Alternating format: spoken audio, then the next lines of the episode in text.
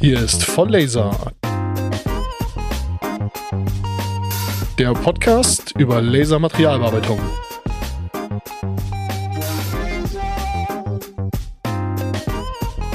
Unser heutiges Thema, die laserinduzierte Breakdown-Spektroskopie. Heute haben wir uns einen echten Zungenbrecher in die Sendung geholt als Titel, und zwar die laserinduzierte Breakdown-Spektroskopie. Deswegen sage ich ab jetzt auch nur noch Lips. Moin Knut. Moin Sven, Gesundheit. ja, danke, danke. Ich habe mich ein bisschen verlipst hier. ja, äh, Lips, wollen wir heute drüber reden? Warum interessiert uns das in einem Podcast über Lasermaterialbearbeitung? Das ist ja nun eigentlich keine Materialbearbeitung. Es ist, ich glaube, wenn man von weit weg guckt, ist es eine zerstörungsfreie, ein zerstörungsfreies Prüfverfahren. Gut, und Lips kann man ja auch einsetzen, um sich die Dinge anzugucken, die wir vorher mit der Lasermaterialbearbeitung produziert haben. Von daher ist das Thema, glaube ich, dann doch nah genug dran. Ja, richtig. Und ein großer Vorteil gegenüber vielen anderen Verfahren ist, dass man sehr ortsaufgelöst Informationen über die Elementverteilung bekommen kann. Wie das geht und ähm, warum das, äh, warum das geht, das äh, ist genau Inhalt dieses Podcasts.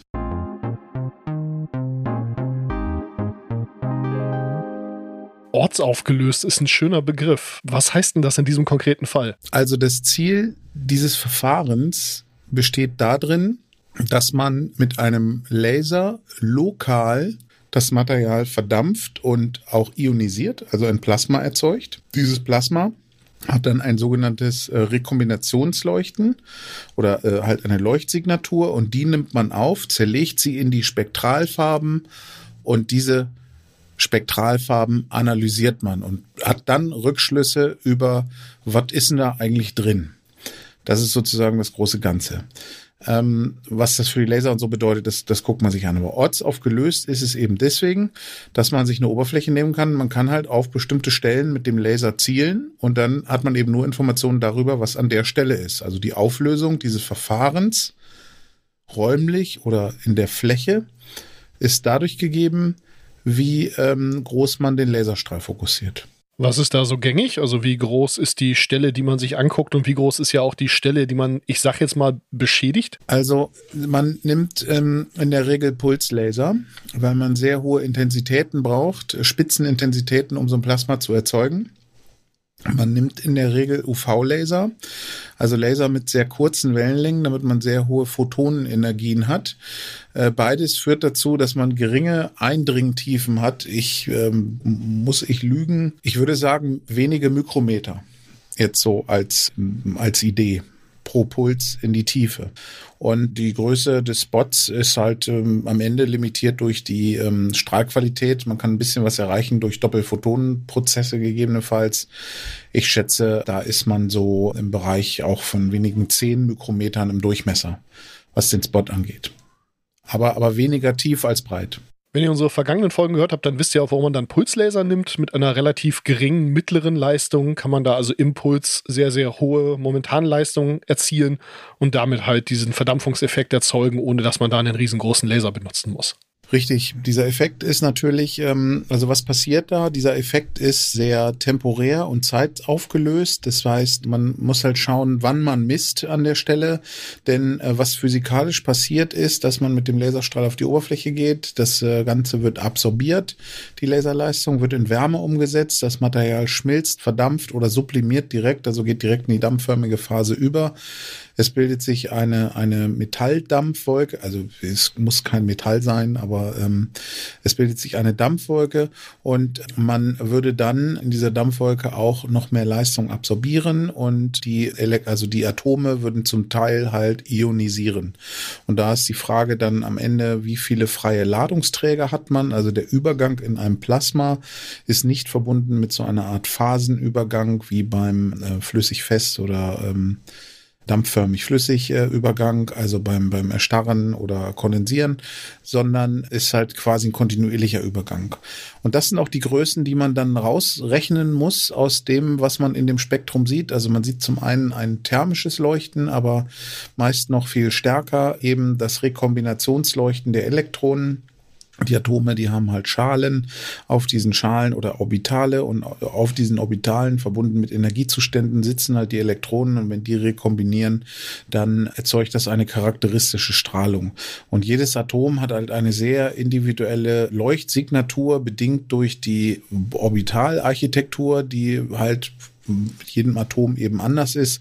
Und was man dann rausrechnet, sind halt eben die Plasmatemperaturen Wobei Plasmatemperatur ist, ist immer so ein bisschen so eine Sache, bei Plasma von Temperatur zu sprechen, aber äh, trotzdem, wie viel Energie ist da drin und wie viele freie Ladungsträger hat man.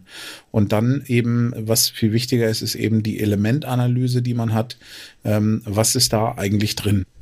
denn diese verschiedenen Leuchtsignaturen, die man dann sieht, die sind halt eben nicht alle gleich wahrscheinlich.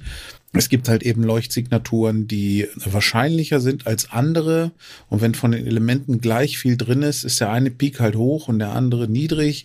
Und dann ähm, ist es eben so, dass man das eben auch zurückrechnen muss. Darüber hinaus ist es halt, ist halt die Herausforderung auch, dass man wirklich viele Übergänge hat. Also es gibt da so Datenbanken im Netz, wo eben die verschiedenen Orbitale und Energiezustände von Atomen eben äh, dargestellt sind und auch die Übergänge dargestellt werden. Und da kann man halt eben sehen, dass das durchaus sehr komplex ist und dass es da sehr viele Übergänge gibt. Aber das Verfahren ist schon toll. Ne? Also da gibt's, das wird in vielen Stellen eingesetzt, ja, unter Wasser, um Manganknollen zu äh, vermessen. Ähm, auch auf dem Mars, hatten wir vorhin noch drüber diskutiert, äh, ist es auch eingesetzt worden oder wird es aktuell auch eingesetzt, soweit ich weiß, weil es halt schön einfach ist im eigentlichen Sinne. Die Kunst ist dann immer, dass man das auch kalibrierungsfrei macht, dass man ähm, jedes Spektrometer, also die, die Analyse-Tools, um, um Dinge zu analysieren, müssen in der Regel kalibriert werden, aber kalibrierungsfreie Messverfahren gibt es an dieser Stelle auch. Da müssen wir mal gucken, ob wir da heute vielleicht einen Gast finden, der uns das ein bisschen genauer erklären kann. Wir haben jetzt schon ein bisschen drüber geredet, wofür man Lips alles einsetzen kann. Auf dem Mars hat man sich damit also offensichtlich Steine angeguckt. Ähm, ja, wir äh, gucken damit eher auf metallische Proben. Äh, wo sind denn Einsatzfelder in der Lasermaterialbearbeitung? Also wofür würden, würden so Leute wie wir das denn benutzen? Also eigentlich ähm, überall dort, wo ähm, man ähm, mit dem Laser gewirkt hat. Denn da, wo man mit dem Laser gewirkt hat, hat man vielleicht artfremde Werkstoffe miteinander verbunden oder einen Zusatzwerkstoff eingebracht. Ist dieser Zusatzwerkstoff homogen verteilt? Äh, Fragezeichen. Haben wir Probleme mit Oxidation äh, oder oder oder. Man kann ganz einfach, ähm, ein einfaches Beispiel, man nimmt einen Schweißprozess aus zwei metallischen Verbindungen, bringt einen Zusatzwerkstoff ein. Dieser Zusatzwerkstoff enthält, äh, was, was weiß ich, ähm, als Legierungselemente vielleicht äh, äh, Nickel und ähm, dann will man danach sehen, ob Nickel gleichmäßig in der Fügezone verteilt ist. Dann macht man einen Querschliff. Äh, diesen Querschliff bettet man ein, schaut sich den an und würde dann äh, im Prinzip lokal mit dem Lips nach äh, Nickel gucken. Jetzt kann man sagen, das kann man auch mit dem äh, Raster-Elektronenmikroskop machen an dieser Stelle. Also nicht mit dem Raster-Elektronenmikroskop, sondern mit einem EDX, das oft in Verbindung äh, mit einem Raster-Elektronenmikroskop halt angeboten wird. Und ähm, das, das stimmt auch. Ähm, es gibt da aber gewisse Elemente, die man nicht sehen kann. Ähm, äh, Kohlenstoff wird zum Beispiel schwierig beim Rasterelektronenmikroskop, hat eine große Bedeutung, aber eben in der Fügezone. Und das könnte man mit LIPS sicherlich äh, darstellen. Vor allen Dingen kann man auch äh, viel genauer ähm, Restelemente, also Spurenelemente auch sichtbar machen. Also auch wenn von bestimmten Stoffen sehr wenig drin ist, kann man das sehen. Also da hat es auf jeden Fall seine Daseinsberechtigung und es gibt eine Menge Leute, die darauf forschen und damit arbeiten. Das ist ein sehr mächtiges Tool geworden. Ist aber eine, ist aber ähm, ähm, nochmal zurück. Es ist eine Anforderung an die Laser. Also da braucht man Excimer-Laser oder äh, höher harmonische ähm, äh, Laser. Das ist äh, schon sehr, ähm, das ist schon eine Challenge. Ja? EDX ist die energiedispersive Röntgenspektroskopie, äh, nur falls ihr das nachgucken wollt. Ich versuche dran zu denken, den Link dazu in die Shownotes zu packen. Gut, dann wollen wir uns mal ein paar Paper angucken, oder? Yes.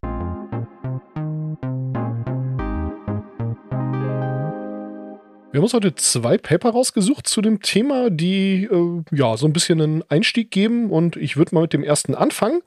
Das Paper heißt Detection of Lead and Arsenic Soil Pollution in Abandoned Industrial Poles to the South of Marseille, France by Laser-Induced Breakdown Spectroscopy. Das habe ich fast hingekriegt, aber gut, irgendwas ist ja immer. Also, man hat sich äh, angeguckt, wie Blei und Arsen und andere Umweltgifte, Erdgifte und natürlich auch für den Menschen giftige Verbindungen in äh, ehemaligen Industrieanlagen beziehungsweise in der Umgebung von entsprechenden ehemaligen Industrieanlagen in Frankreich südlich von Marseille unterwegs waren. Das Ganze ist erschienen im Scottish Journal of Arts, Social Sciences and Scientific Studies und wie man am Namen des Journals sehen kann, ist das ein bisschen anders als die Paper, die wir uns sonst angeguckt haben. Das ist aber auf jeden Fall sehr interessant. Ja, worum geht's, habe ich im Grunde genommen gerade schon gesagt. Und das äh, Paper beginnt mit einer Einführung, wo im Prinzip äh, ja das Lips einmal ganz kurz beschrieben wird, aber vor allem die ähm, ja die die Verschmutzung, die man da erwartet. Also die ganze Geschichte dazu. Das ist insgesamt eine interessante Geschichte. Ich habe einen Teil von meinem Studium dadurch finanziert, dass ich in der Altlastensanierung gearbeitet habe, also bei irgendwelchen Tiefbaufirmen, die solche Geschichten gemacht haben wenn man sich da einmal mit beschäftigt hat, man glaubt es wirklich nicht, was uns die Industrialisierung so alles an Altlasten mitgebracht hat. Und ja, so auch in und um Marseille, wo also vor allem die Seifenindustrie unterwegs war. Da gab es aber auch entsprechende äh, Rohstoffproduktion. Das wird da also alles historisch sehr schön äh, betrachtet. Äh, da wurde also Blei hergestellt und alle möglichen Geschichten. Und jetzt hat man das Problem, dass halt diese verseuchten äh, Böden, aber auch einfach noch die verseuchten Industrieruinen da irgendwo rumstehen. Teilweise ziemlich nah an der Stadt dran dran, aber teilweise halt auch in äh, neu eingerichteten Umweltschutzgebieten. Jetzt will man diese Böden natürlich abtragen und dafür muss man natürlich mit den stark verseuchten Böden anfangen. Und das ist halt gar nicht so einfach, die entsprechend zu analysieren. Und dafür hat man, deswegen reden wir über das Paper, halt LIPS eingesetzt. Der Hauptgrund, warum wir das Paper hier jetzt heute vorstellen, ist, dass da das ganze Verfahren nochmal sehr schön erklärt wird und so ein bisschen die Grundlagen nochmal äh, abgeholt werden. Und ja, das äh, kann ich sehr empfehlen. Also unter Experimental Setup wird das Ganze noch mehr erläutert. In dem Fall hat man hier einen äh, NDR-Laser benutzt mit einer Pulsbreite von 5 Nanosekunden und einer Wellenlänge von 266 Nanometern und einer Pulswiederholrate von 10 Hertz. Ja, es wird dann auch erläutert, wie die ganze Analyse abläuft. Im Grunde genommen rechnet man also einmal aus, was man denn erwarten würde, wenn man ein bestimmtes Element dort finden würde. Und vergleicht das dann im Grunde genommen einmal mit einer Probe, wo man sich sehr sicher ist, äh, dass die nicht entsprechend belastet ist und mit einer Probe, die entsprechend belastet ist. Na gut, und das guckt man sich dann hinterher an, vergleicht das Ganze und dann weiß man, was da los ist. Da gibt es sehr eindrucksvolle Abbildungen, einmal mit den theoretischen Werten und einmal mit den praktischen Werten, die man gemessen hat. Und dann sieht man da auch den ganzen Zoo an Verschmutzungen, die man gefunden hat. In diesem Fall hat man hier Limestone untersucht. Das ist zu Deutsch äh, Kalkstein und äh, Scoria wird das, glaube ich, ausgesprochen. Das sind also Schlacken, die man sich da entsprechend angeguckt hat. Der Limestone einmal mit sichtbaren Verunreinigungen und einmal ja, ohne Verunreinigungen als, als Referenz. Ja, man kann da nicht nur eine qualitative Analyse durchführen, sondern auch eine quantitative. Also man kann nicht nur sagen, das, was drin ist, sondern auch wie viel. Auch das wird an der Stelle entsprechend erläutert. Und ja gut, im Grunde genommen hat man dann halt das gefunden, was man befürchtet hat. Also man hat Blei gefunden, man hat entsprechend auch Arsen gefunden und ähnliche Stoffe. Ist insgesamt sehr interessant, sich das mal anzugucken, speziell wenn man jetzt nicht aus dem Feld kommt. Einfach, also wir beschäftigen uns ja nicht mit der Analyse von irgendwelchen Gesteinen und Schlackerablagerungen und sowas. Nichtsdestotrotz auf jeden Fall spannend, sich das Ganze mal anzugucken. Einmal von der Historie her und auch vom Verfahren her. Ja, mehr will ich dazu auch gar nicht groß sagen. Es ist ein leicht zu lesendes Paper, wie gesagt, relativ interessant, wenn man sich so für diese ganze Industrialisierung und deren Folgen interessiert. Dann kann ich das also sehr, sehr empfehlen. Und ja, das war es im Grunde genommen auch von mir dazu.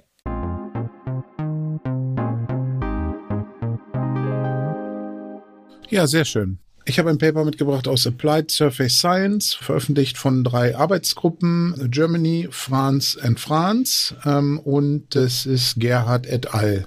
Quantification of Surface Contamination on Optical Glass via Sensitivity Improved Calibration Free Laser Induced Breakdown Spectroscopy, also ein kalibrationsfreies LIPS und da geht's eben um die Kontamination von Oberflächen an optischen Gläsern. Auch hier wird natürlich das Verfahren erklärt und so weiter. Das ist aber nicht das einzig Schöne Es geht auch um diese kalibrierungsfreien Messungen. Darüber hinaus ist an dieser Stelle auch in einer Tabelle dargestellt, einfach, wir gehen ja auch im Parallel das Paper durch und in dieser Tabelle ist halt dargestellt äh, die wesentlichen Zahlen, also die Wellenlängen, bei denen man die Übergänge erwarten würde, Übergangswahrscheinlichkeiten, Energien etc., äh, Entartungen ähm, und so. Man sieht ein, ein Bild, wo es um die Kratertiefe geht im Prozess. Also wenn man mit dem Laser draufschießt, dann trägt man halt ein bisschen was ab. Und den Laser, den sie verwendet haben, übrigens, ist hier ein frequenzvervierfachter Neodymiac-Laser, 266 Nanometer, Pulslaser natürlich. Und man arbeitet hier mit Tiefenprofilen, wo also äh, verschiedene Krater immer weiter abgetragen wurde. Und damit kriegt man auch ein Tiefenprofil hin von der Kontamination, die man hat. Und die These war eben, dass äh, die Kontamination an Elementen in der Oberfläche im Prinzip einen Einfluss darauf haben, wie die Eigenschaften des Glases sind. Und diese Kontaminationen sind nur an der Oberfläche des Glases vorhanden, weil sie aus dem Fertigungsprozess stammen. Da hat man nach Calcium geguckt, da hat man nach äh, Silber, Titan, Lantan und Magnesium geguckt und äh, hat eben festgestellt, dass es verschiedene Kontaminationen im ppm-Bereich an der Oberfläche gibt, die zur Tiefe hin abnehmen ähm, hier sind so Kurven, die fangen so bei 200 ppm an und fallen dann ab auf nahe Null nach circa vier, fünf Mikrometern, also in halben Mikrometer, Mikrometer Steps ungefähr. Und der, der Schluss ist eben, dass diese äh, Kontaminationen durch den Schleifprozess ähm, oder beziehungsweise Polierprozess ähm, der Linsenherstellung kommen und äh, dass das am Ende maßgeblich dafür ist, dass diese Linsen gar nicht so sich so verhalten wie angegeben. Herstellerangaben von diesen Linsen sind Brechungsindizien Indizes. Da geht es also immer um den Brechungsindex, Brechungsindizes von 1,6776.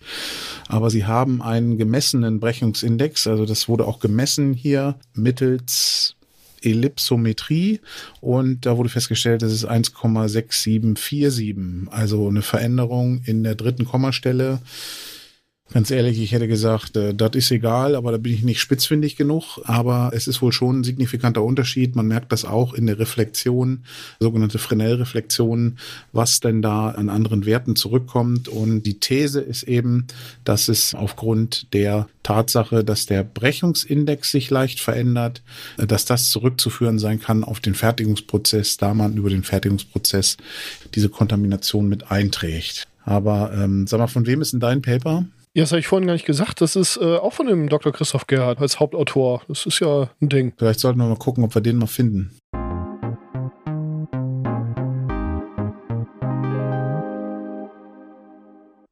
Ah, da ist er ja. Ich habe ihn gefunden. Äh, ist sogar Professor. Professor Dr. Christoph Gerhardt. Moin, Christoph. Ja, moin. Moin. Grüß dich, moin. Na, wie geil die das? Na, jo, lebt Arns, lebt Arns Mutter. War schwer, mich zu finden, ne? Ja, hat eine Weile gedauert, aber im Podcast schneiden wir es so zusammen, dass das keiner merkt. Ja, das ist cool, eine gute Idee. Ja, wer, wer, bist du überhaupt? Ich, ich meine, ich kenne dich, aber äh, erzähl doch mal. Das ist eine stark philosophische Frage. Ich gehe da mal von dem akademischen Gesichtspunkt ran. Ich bin ja äh, Professor für Physik und instrumentelle Analytik an der Hochschule für angewandte Wissenschaft und Kunst in Göttingen. Und ich mache Lips. Ja, deswegen bist du hier. Wir haben irgendwie zwei Papers von dir gelesen. Das freut mich, deswegen schreibt man sie ja. Erzähl doch mal diese Geschichte von dem äh, Nationalpark. Wie kam das denn? Das war ein Zufall. Das ist mittlerweile acht Jahre her. Da hatte ich im Rahmen des Förderprogramms Laser Lab Europe einen Kurzforschungsaufenthalt in Südfrankreich. Einen zweiwöchigen Forschungsaufenthalt und ein zweiwöchiger Aufenthalt beinhaltet ja auch ein Wochenende zwischen diesen beiden Wochen eben. Und eigentlich wollten wir Glasoberflächen lipsen. Ähm, ich weiß, das Verb lipsen gibt es nicht, ich verwende es aber einfach mal. Das heißt, wir hatten eigentlich was ganz anderes. Und an diesem Wochenende zwischen diesen beiden Wochen eigentlicher Forschungsarbeit wurden wir von einem Bekannten meines Kontaktes in Marseille in Südfrankreich gefragt, ob wir denn Proben in diesem Nationalpark nehmen könnten, weil er nämlich wisse, dass in diesem Nationalpark früher sehr viel Schwerindustrie war. Und dann sind wir den Samstag losgezogen. Ja, was äh, für den einen oder anderen mehr oder weniger anstrengend war, für mich sehr anstrengend. Ähm, weil es ist halt Südfrankreich und durch den Nationalpark. Ähm, das ist man als Nordmitteldeutscher jetzt nicht so gewohnt, durch die Hitze zu latschen, aber wir haben dann an ganz vielen unterschiedlichen Stellen Proben genommen und haben die dann die Woche drauf im Labor nebenbei noch mitgemessen. Also es war ein Zufall. Wir kamen da ganz zufällig ran, dass wir gefragt wurden, ob wir diese Proben messen wollen. Wir haben es gemacht, es kam was bei raus, wir haben es publiziert. Dann kam eine Einladung äh, des französischen Umweltministeriums, das zu präsentieren. Das haben wir gemacht. Ja, und ohne angeben zu wollen, es wurde sogar auch in einem zugegebenermaßen extrem kurzen Schnipsel dann auch verfilmt, was wir da gemacht haben. Cool. Wer hat das verfilmt? Das war ein französischer, ähm, ich weiß nicht mehr welcher Sender das war, ein französischer öffentlich-rechtlicher Sender, der ohnehin seit Jahrzehnten darüber berichtet, dass in diesem Nationalpark da unten äh, ziemlich viele Kontaminationen aus der Schwerindustriezeit von vor über 100 Jahren vorliegen und die haben zufällig unsere, unser Paper gelesen oder unsere Präsentation, äh, eine Posterpräsentation war es auf einer Umweltkonferenz gesehen gesehen und haben uns dann kontaktiert. Ich glaube, das war der TV Provence oder irgendein größerer, regionaler, aber öffentlich-rechtlicher Sender. Ja, und die haben das dann in so einem 10 Sekunden Movie nachgestellt, wie wir die Proben einsammeln und dann tatsächlich Laboraufnahmen gezeigt, wie die Proben gemessen wurden. Ja, das äh, war eigentlich nur Zufall. Eigentlich wollten wir ja was ganz anderes machen. Ja. Ähm, ähm, weißt du eigentlich, ob das Konsequenzen hatte? Also äh, hat es danach äh, Handlungen zur Folge gehabt? Ja, was das hat den, es. den, den Abtragen von Oberflächen oder äh, sowas anging in diesem Nationalpark? Hatte es. Hatte es und ich will aber betonen, dass das nicht die Konsequenz unseres äh, Papers war oder unserer Arbeit, sondern die Arbeit von langjährig immer steht der Tropfen hüllt den Stein, unzählig Mhm. viele Journalisten, Wissenschaftler, die sich damit befasst haben. Ähm, aber zufällig kurze Zeit nach, nach unserem Beitrag wurden dann drei Millionen Euro der Regierung bereitgestellt, um die gröbsten ja, Abraumhalden abzutragen. Ich verbuche das aber alles unter Zufälle und nicht als Kausalkette. Hm. Aber trotzdem, sehr schönes Ergebnis. Es, ja, und die andere Sache, wo man sich vielleicht nicht nur Freunde gemacht hat, war, dass in manchen Badebuchten dann das Baden verboten wurde. Aber naja, wegen erhöhter Arsen- und Bleikonzentration im Boden. Das ist auch schon lustig, dass die Leute dann sauer auf die sind, die es rausgefunden haben und nicht die, die es vergiftet haben und sie da haben jahrzehntelang schwimmen lassen. Aber gut, das ist äh, menschliche Inkonsequenz. Ja, Hey Sven, wir befinden uns immer noch im Corona-Zeitalter. Also Ich wollte jetzt das gerade gar nicht drauf jetzt nicht hinaus, mehr, ja. dass- also, Mir fiel das gefährliche Territorium auf. Ja, schnell links abbiegen. Ähm, noch eine andere Sache, also eigentlich wollen wir uns auch über das Lips unterhalten, äh, wie das so funktioniert und so, aber ich habe auch noch ähm, ähm, bei diesem Paper mit den äh, Glasoberflächen, ähm, das, also ich habe verstanden, also ich habe das so verstanden, dass ihr, also ich gehe jetzt nochmal auf diesen anderen Artikel ein, den wir vorgestellt haben. Ich habe das so verstanden, dass ihr die Oberflächen analysiert habt und insbesondere auch mit einem tiefen Profil, um äh, ähm, äh, Eintrag in die Glasoberfläche äh, durch den äh, Bearbeitungsprozess äh, zu untersuchen äh, hinsichtlich äh, weiterer Elemente. Und ihr habt dann auch den ähm, Brechungsindex von dem Glas gemessen und diese Brechungsindexänderung auf äh, den äh, Eintrag von Kontaminationen zurückgeführt. Diese Brechungsindexänderungen in dem Paper waren aber irgendwie, korrigiere mich, hinter der zweiten oder dritten Kommastelle.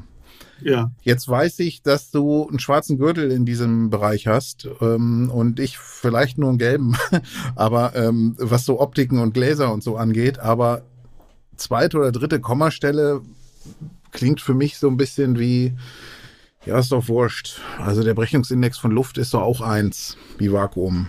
Ist er natürlich nicht ganz, aber welche Bedeutung hat das wirklich praktisch? Viel.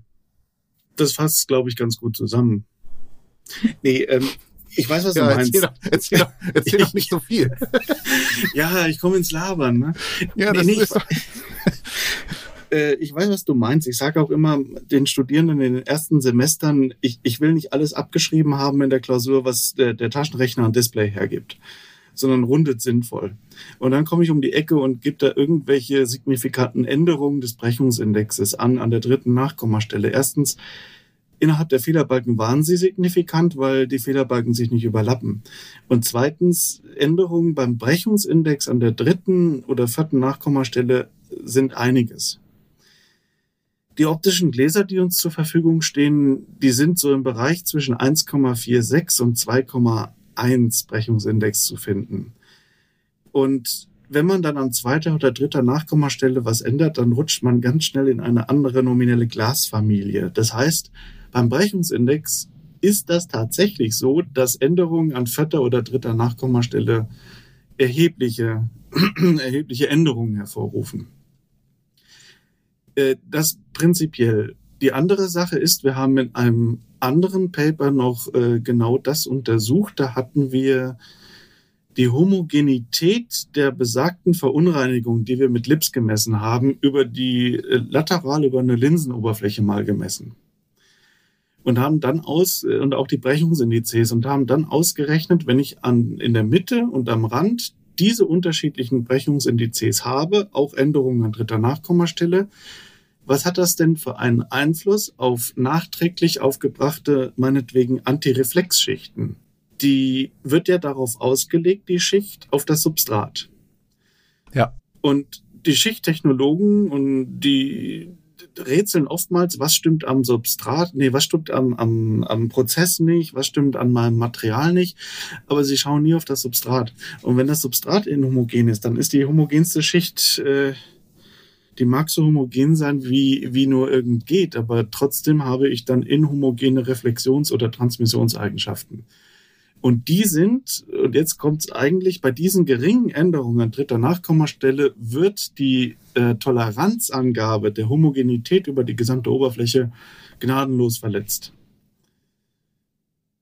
Das ist dann die, die, die, ja, die technische oder die fertigungstechnologische Relevanz, die dahinter steht. Also wir haben geringe Änderungen, aber bezüglich einer vordefinierten Genauigkeit oder Homogenität eines Werkstückes haben die dann einen signifikanten Einfluss, doch. Okay.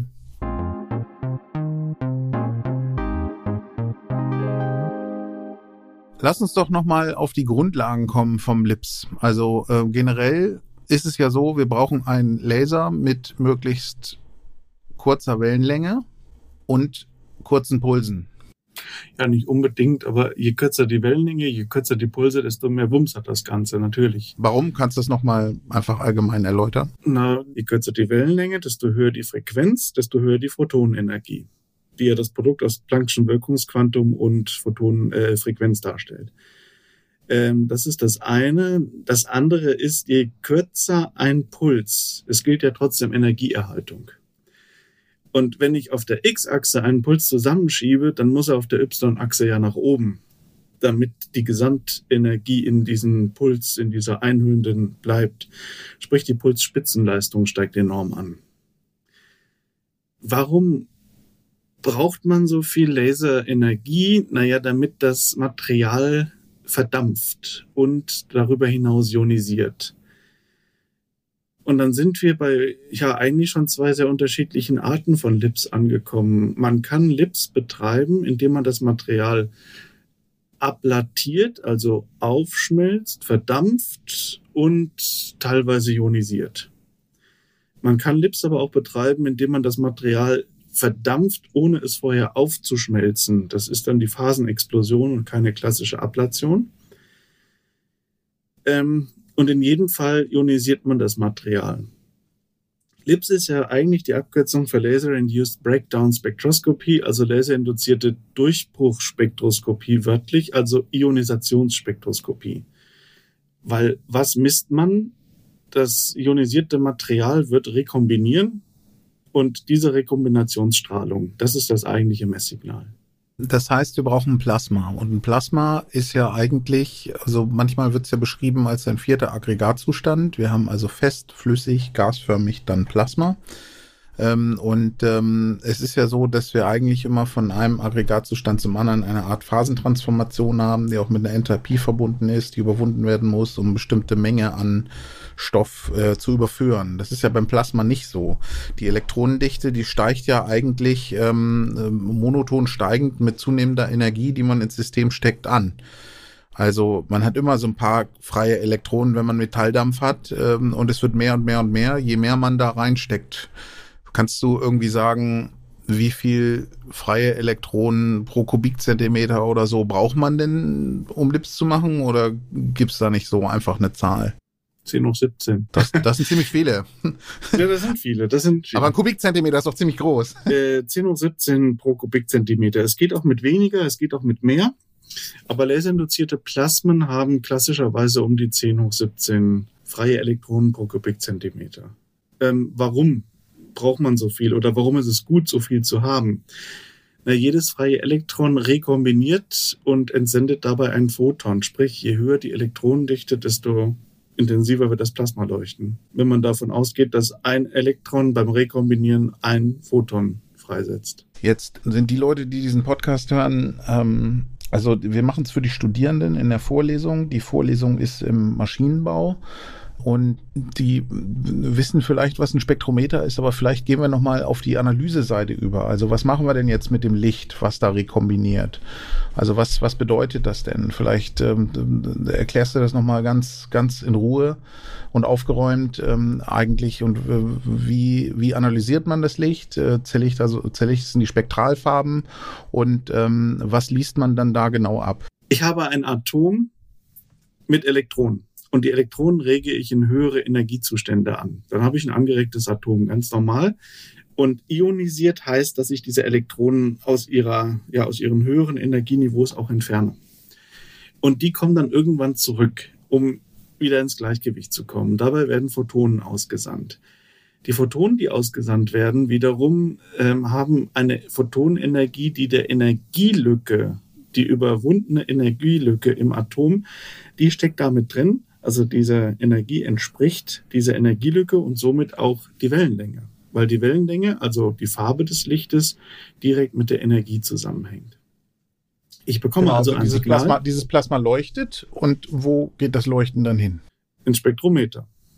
Was macht das Spektrometer? Das dröselt mir auf, wie viele Photonen bei welcher Wellenlänge, bei welcher Farbe bekomme ich wie viele Lichtteilchen ähm, und generiert daraus ein Spektrum. Das heißt, ich habe die Information, ähm, zu welcher Wellenlänge gehört welche Intensität. Und die Wellenlänge wiederum gibt mir an, aus welchem Stoff dieses Photon, dieses Lichtteilchen kommt.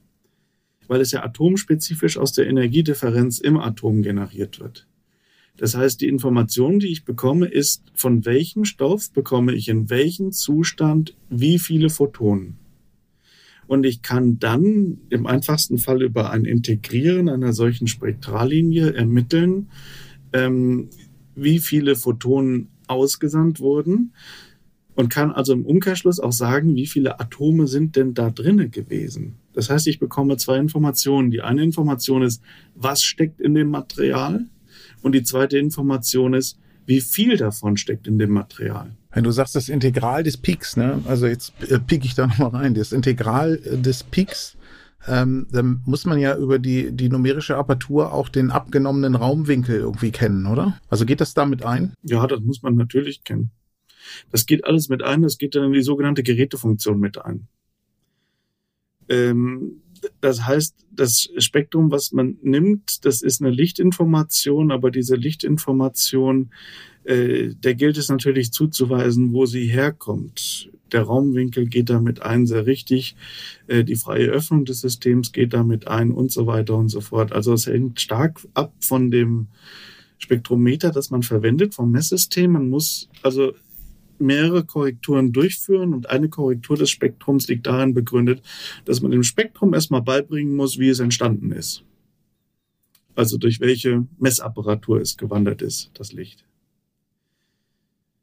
Ähm, wenn das aber einmal kalibriert ist, dann ist das System relativ stabil.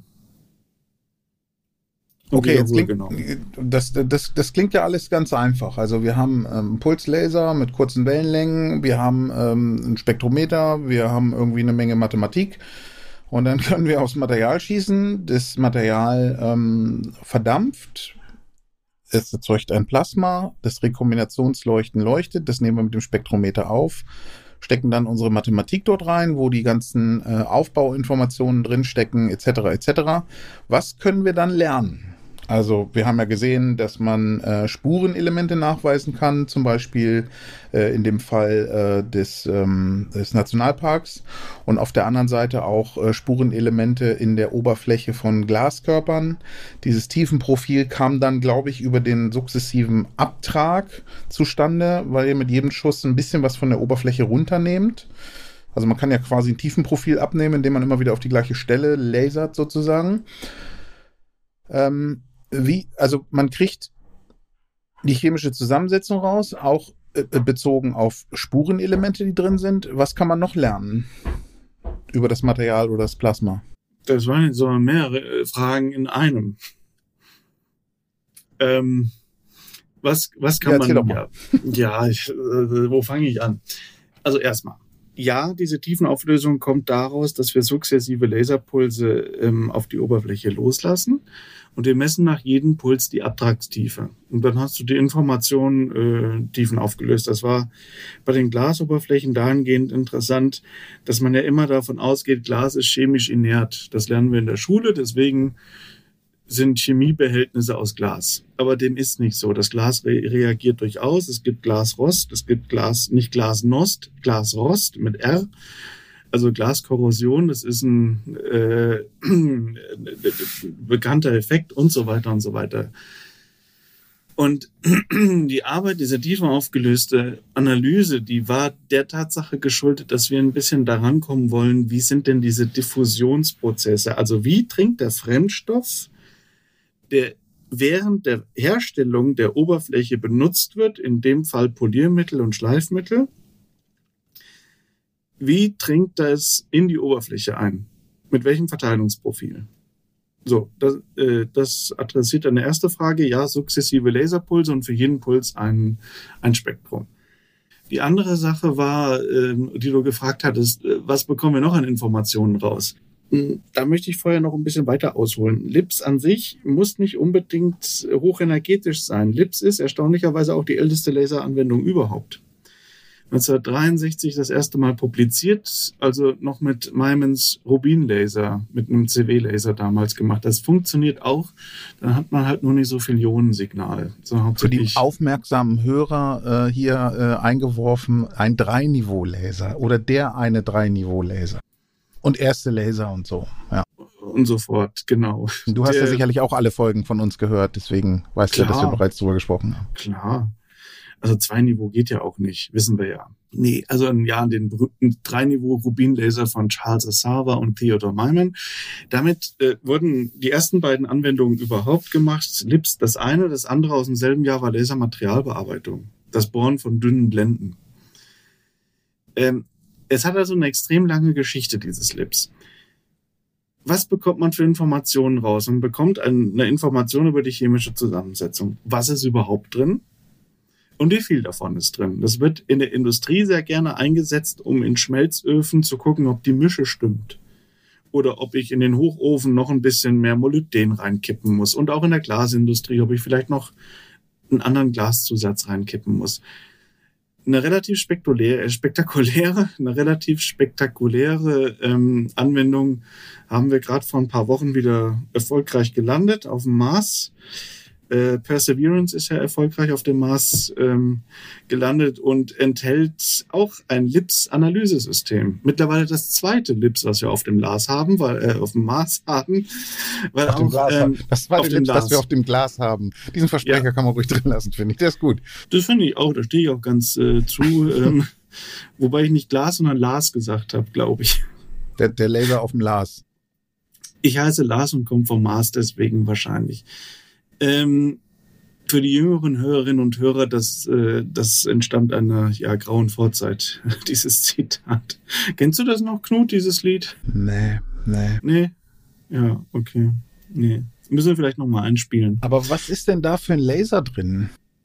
Ich weiß es ehrlich gesagt gar nicht genau. Also Supercam heißt das Modul.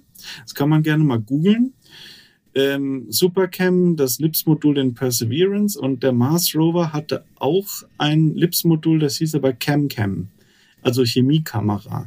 Ich glaube, so simpel wie es ist, sind da zwei Neodym-Yak-Laser jeweils verbaut, weil die sind halt robust, die sind bekannt, die sind kontrolliert, die, die kennen wir in- und auswendig, die Dinger. Sind die dann frequenzvervierfacht? Äh, nee, ich glaube, die, die laufen bei der Fundamentalwellenlänge. Echt? Ja, die Frage ist ja nur, wie klein bekomme ich es fokussiert. Ich brauche nur die Abtragsfluenz, die, die mir ein laserinduziertes Plasma liefert. Das ist auf Glas 6 Joule pro Quadratzentimeter.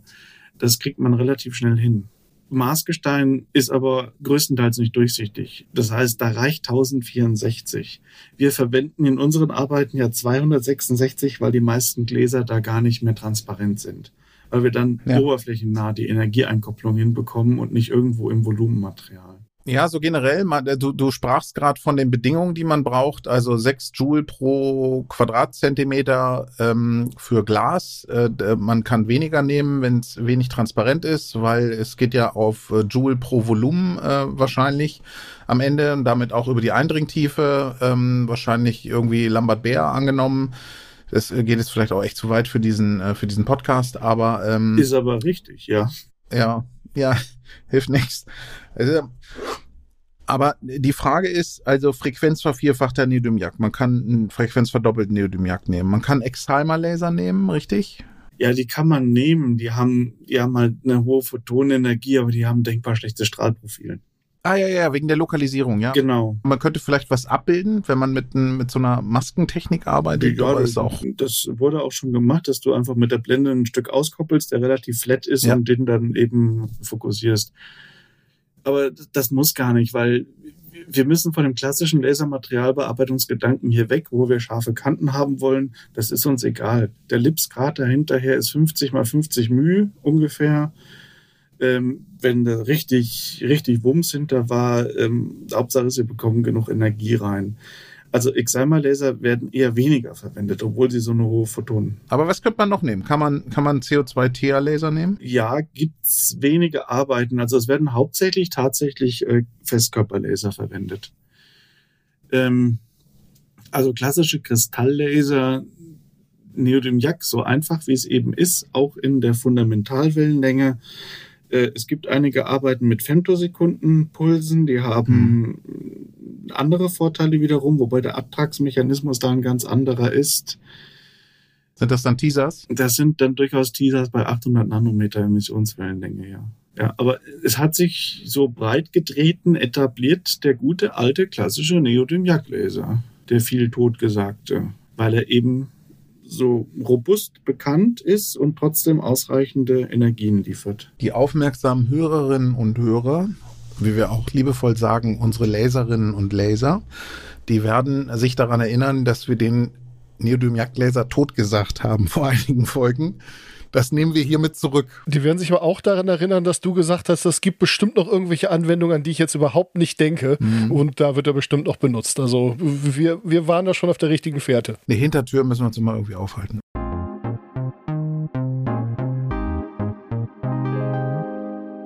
Dann gibt es noch einen Begriff, vielleicht können wir da nochmal in die Richtung leuchten. Leuchten. Lass uns doch mal darauf fokussieren, ja. Ja, lass uns doch mal aufs Leuchten fokussieren. Ähm, und zwar ich höre immer wieder den Begriff kalibrierungsfreies Lips. Ja, sprichst du was, was sehr Interessantes an. Was ist das denn? Das ist Lips ohne zu kalibrieren. Was ist denn kalibrieren? Warum muss das denn kalibrieren? Ich meine, die, die Übergänge sind doch, also die Übergänge sind doch scharf. Das Einzige, was man wissen muss, ist diese ganze Raumwinkelgeschichte. Oder geht es genau darum? Also geht es um die Wellenlängen oder gehen, also erzähl doch mal. Es geht zum einen um die Wellenlängen. Also das Signal, was du bekommst, was sagt dir das? Das Signal sagt dir, bei der und der Wellenlänge ist das, äh, ist die und die Intensität. Es sind so und so viele Photonen. Aber stimmt das denn? Oder hat dein Spektrometer vielleicht mal 10 Nanometer nach rechts oder nach links gemessen aus Versehen? Das ist was, äh, was man in der Photonenspektroskopie oder Elektronenspektroskopie gerne Shiften nennt. Also erstmal muss ich dem System beibringen, dass es bei den richtigen Wellenlängen misst. Das ist äh, das eine. Ähm, und das andere ist, dass ich auch eine gewisse Quantifizierung vornehmen muss. Weil die Linien, ich sagte vorhin so sträflich vereinfacht, ich integriere die und gut ist, dann habe ich die Stöchiometrie. Das stimmt nicht. Weil die verschiedensten Stoffe ganz unterschiedliche relative Linienintensitäten haben. Das heißt, wenn du ein starkes Signal für Element A siehst und ein halb so starkes Signal für Element B, heißt das nicht, dass die Stöchiometrie 1 zu 2 ist. Das kann auch vollkommen anders sein. Das hat mit Absorptions- und Emissionsquerschnitten zu tun und nicht nur damit, wie viel von den Elementen denn in meiner Probe, in meinem Werkstück drinne waren. Und das musst du hinkalibrieren.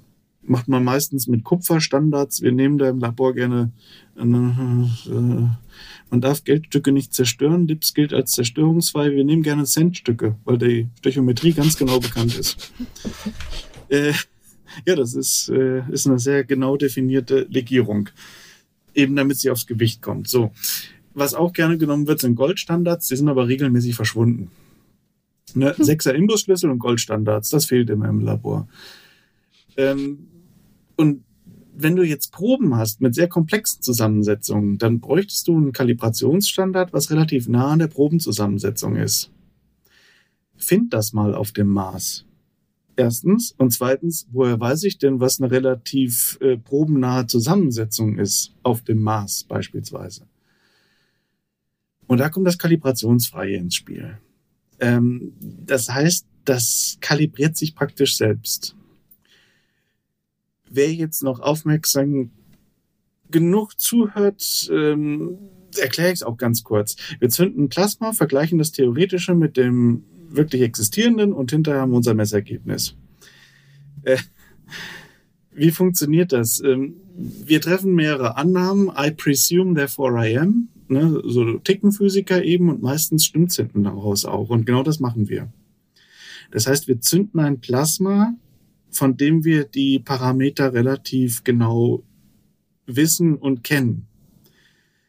Und zwar ein Plasma im lokalen thermodynamischen Gleichgewicht. Das heißt, wir pumpen da so viel Laserenergie rein, 100 Joule pro Quadratzentimeter, dass wir hinterher verlässlich wissen, alle Teile in dem Plasma haben dieselbe Temperatur. Also auch dieselbe Geschwindigkeit und dieselbe Energie, was in Plasmen nicht selbstverständlich ist.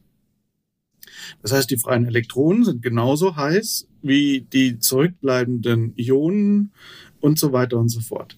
Und wenn das gilt, dann reichen vier ganz einfache Gleichungen, um den gesamten Rest, die Stöchiometrie, die Plasmaausdehnung, die freien Elektronen, die Plasmatemperatur zu messen.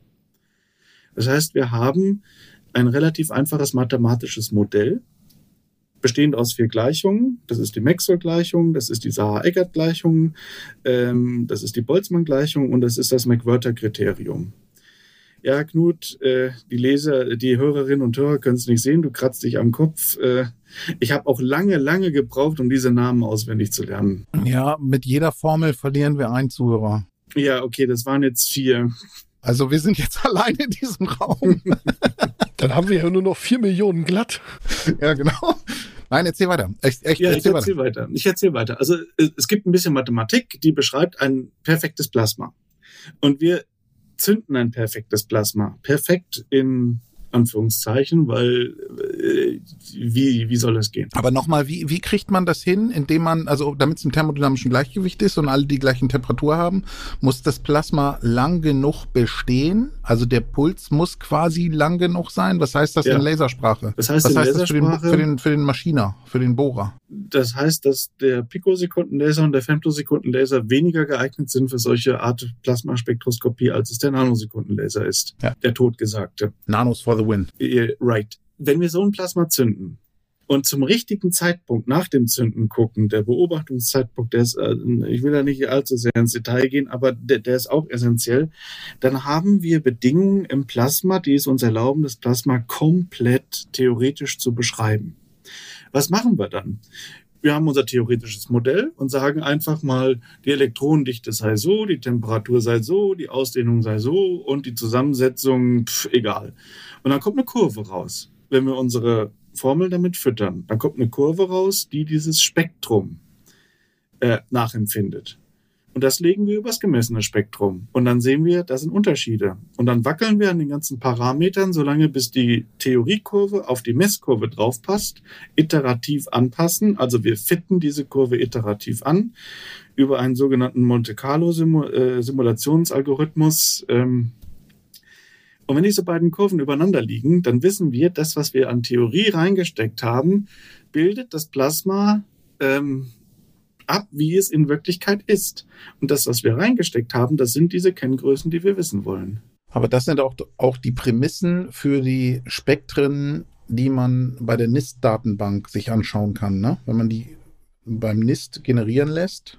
Ja, also es gibt bei der, bei der National Institute of Standards and Technology. Ja. Ja, das ist äh, eine freie Erzähl mal einmal, dass es die NIST-Datenbank gibt und ähm, also wir sollten vielleicht mal über die NIST-Datenbank einmal sprechen. Äh, cool, es äh, gibt noch. die NIST-Datenbank. Oh, ja, äh, NIS ist die Abkürzung für. Nein, das wusste ich. Ich will, dass das zu Protokoll genommen wird, dass ich das wusste, dass es die NIS-Datenbank gibt. Ich habe das aufgenommen. Okay, danke schön. Ja, sehr schön. Äh, dann. Äh, nee, erzähl mal. Erzähl doch mal. NIST ist die Abkürzung für National Institute of Standards and Technology. Das ist praktisch die amerikanische BAM, Bundesanstalt für Materialprüfung. Oder nee, PTB, Physikalisch-Technische Bundesanstalt eher. Und die haben einige frei zugängliche Datenbanken. Eine davon ist die NIST Atomic Spectra Database, also Atomspektren-Datenbank. Das klingt so nerdig, wie es auch ist. Da steht drin, welches Element in welchem Zustand, sprich in welchem Ionisations, äh, Ionisationszustand bei welcher Wellenlänge mit welcher Wahrscheinlichkeit leuchtet. Und warum steckt da auch drin. Und was ich persönlich total klasse finde, wo das steht.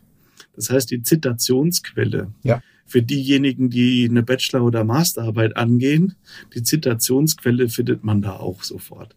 Also wenn man viele Veröffentlichungen braucht äh, in, oder äh, es fehlen einem zehn Stück, dann ist es eigentlich ganz einfach. Einmal ein Spektrometer anmachen und das, was man da sieht, in NIST suchen und die ganzen Veröffentlichungen hinten reinschreiben. Dann ja, sind es gleich zehn mehr.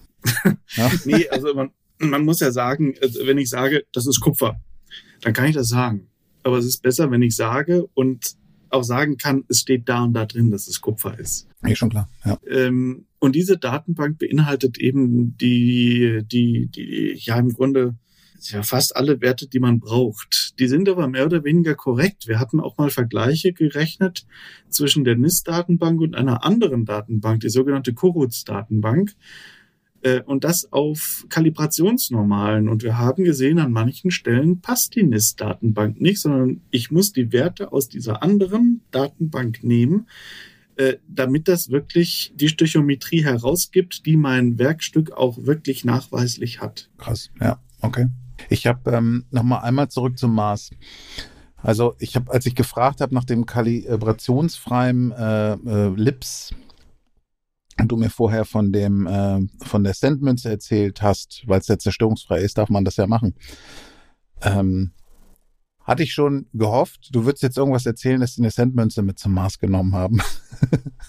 Aber du hast so gezögert, weil du von den ganzen Gleichungen erzählen musstest. Richtig? Ja, du, du ja, die haben aber keine Sendmünze mitgenommen, soweit ich weiß. Jedenfalls keine Euro-Sendmünze.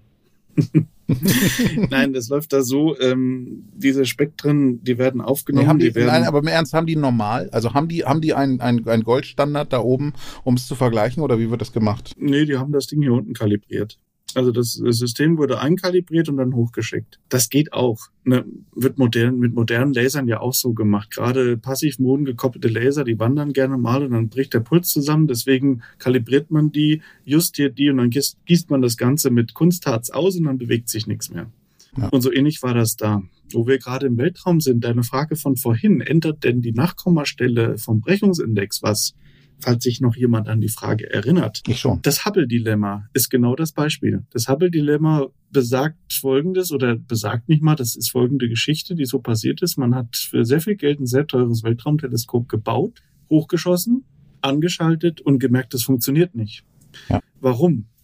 Weil sich einer verrechnet hatte. 2,5 Mikrometer Abweichung äh, vom Sollspiegelkrümmungsradius auf einen Spiegeldurchmesser von 2,4 Meter.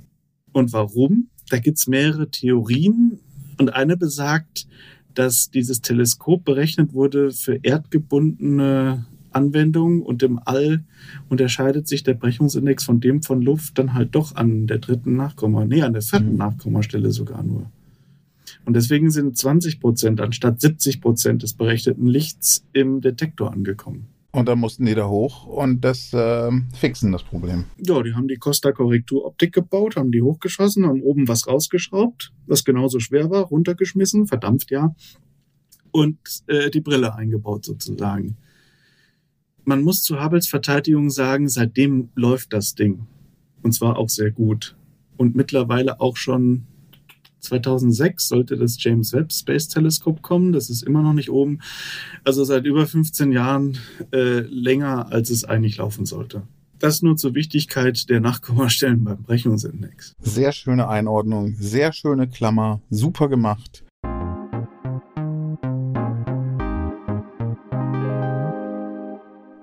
Ja, Christoph, jetzt hat man alles, ne? Weltraum, Nationalparks, Natur, Glaslinsen.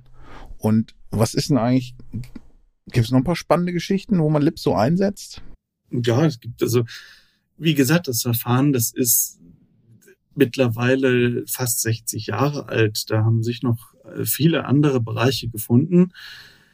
Was ich persönlich total interessant finde, ist Archäometrie. Das ist analytische Messtechnik in der Archäologie. Also wenn ich nachweisen kann, dass das Kirchenfenster in Sevilla ein Oxid enthält, was nur in der Tunguska abgebaut wird, dann weiß ich, dass es Handelsbeziehungen zwischen der Tunguska und Spanien gab. Zu der Zeit, als das Kirchenfenster geschmolzen wurde. Da wird es viel eingesetzt. Wo es auch viel eingesetzt wird, ist die Forensik, erstaunlich oft, also in der Kriminaltechnologie, ähm, wo, ja, ich will jetzt niemanden entmutigen oder ermutigen, aber im Falle eines Unfalls mit Fahrerflucht und des Hinterlassens von irgendwelchen Splittern des Blinkerglases wird man sehr schnell drauf kommen, zu welchem Auto dieses Blinkerglas gehört, weil da Philips eingesetzt wird. Es gibt eine berühmte Datenbank, das ist die Windshield Database.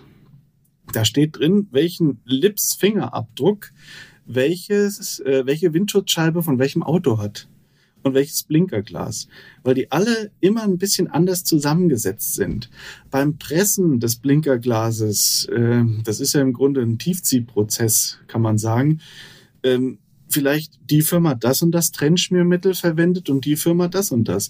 Sprich, die Oberfläche hat immer einen anderen Lipsabdruck. Und es gibt tatsächlich eine Forensik-Database, ähm, wo halt diese ganzen Gläser drin gespeichert sind. Und eine meiner Ansicht nach sehr interessanten, recht junge Disziplin, das ist Food Analysis. Es gibt ein legendäres Paper, äh, Comparison of, ja, also Vergleich äh, zwischen Kartoffelschalen und Kartoffelmark. Das heißt wirklich offiziell Kartoffelmark. Ich muss das auch nachschlagen. Ähm, alles, was in der Erde wächst, nimmt doch das aus der Erde auf. Und da hat man sich mit Lips angeschaut, wie viele Spurenelemente sind denn im Fleisch, also im Mark, und wie viel in der Schale. Der Autor sagt, seitdem er diese Studie gemacht hat, schält er Kartoffeln immer nur. Weil was ist im Boden drin? Ganz viele Schwermetalle.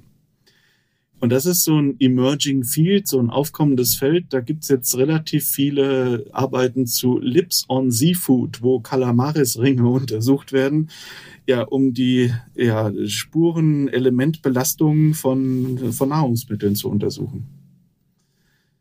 Und es gibt den ein oder anderen Ansatz, äh, Coronavirus-Detektion auf Oberflächen mittels Lips zu machen.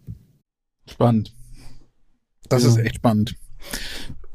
Was ich, was ich mir auch vorstellen könnte, ich weiß nicht, kannst du ja mal sagen, wie ist denn das mit äh, so Drogenanalyse? Kannst du vielleicht an Drogen auch feststellen, ob die äh, aus, dem, aus dem gleichen Drogenkreisen kommen oder äh, den gleichen Quellen zuzuordnen sind ähm, oder auch äh, äh Spurenelemente von, äh, keine Ahnung, Kokain im Kofferraum oder sowas. Äh, ist das auch möglich? Also wird das da auch eingesetzt oder macht man das anders?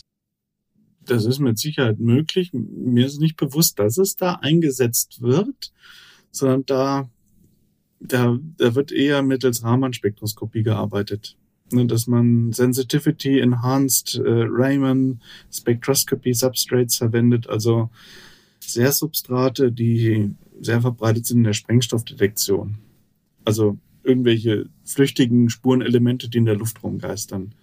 Die kann man damit viel besser an, äh, analysieren, gleichwohl man mit Lips auch Flüssigkeiten und Gase analysieren kann, natürlich. Super. Ich glaube, das war eine runde Sache. Ich finde, das war, äh, hat echt Spaß gemacht. Das waren tolle Geschichten. Ich habe viel dazugelernt. Äh, mir hat es viel Spaß gemacht. Was sagst du, Sven? Ja, war super. Du, vielen Dank. Dafür nicht. Danke für die Einladung.